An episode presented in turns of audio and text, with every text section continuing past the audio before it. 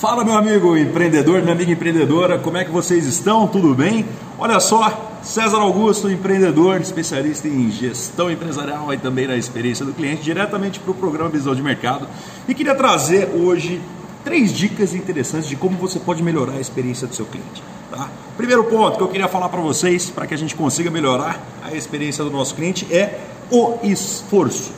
Tema esforço. Cara, vamos parar para pensar qual que é o nível de esforço que o seu cliente está tendo que fazer para conseguir comprar com você? Qual é o nível de esforço que ele está tendo que fazer para achar o seu número de telefone, para ele entrar em contato com você, para entrar em contato com a sua empresa, o nível de esforço que ele está tendo para pagar, o nível de esforço que ele está tendo para receber o produto ou o serviço dele? Já parou para pensar nisso? Quanto maior o esforço, menor é a experiência. Né? E esse primeiro tema ele faz muito sentido. O quanto que está demorando para entregar, entre outros muitos outros pontos de contato que o cliente tem com você. O segundo ponto que eu quero trazer para vocês é o ponto emocional. Que tipo de, de vínculo emocional você tem é, agregado ou gerado com o seu cliente? Tá?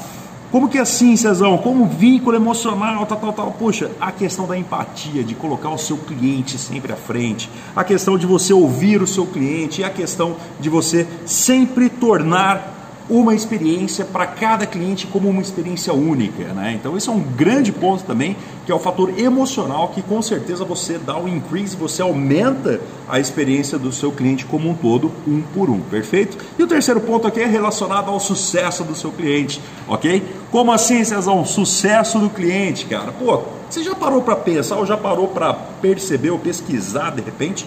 o nível de sucesso que o seu cliente está tendo referente ao produto adquirido ou serviço prestado para ele. Você já, você já conseguiu medir com cada um dos seus clientes, cara, qual que é a taxa de sucesso alcançada, se realmente o produto que ele adquiriu ou se o, o, o serviço que foi prestado para ele era realmente aquilo que ele esperava.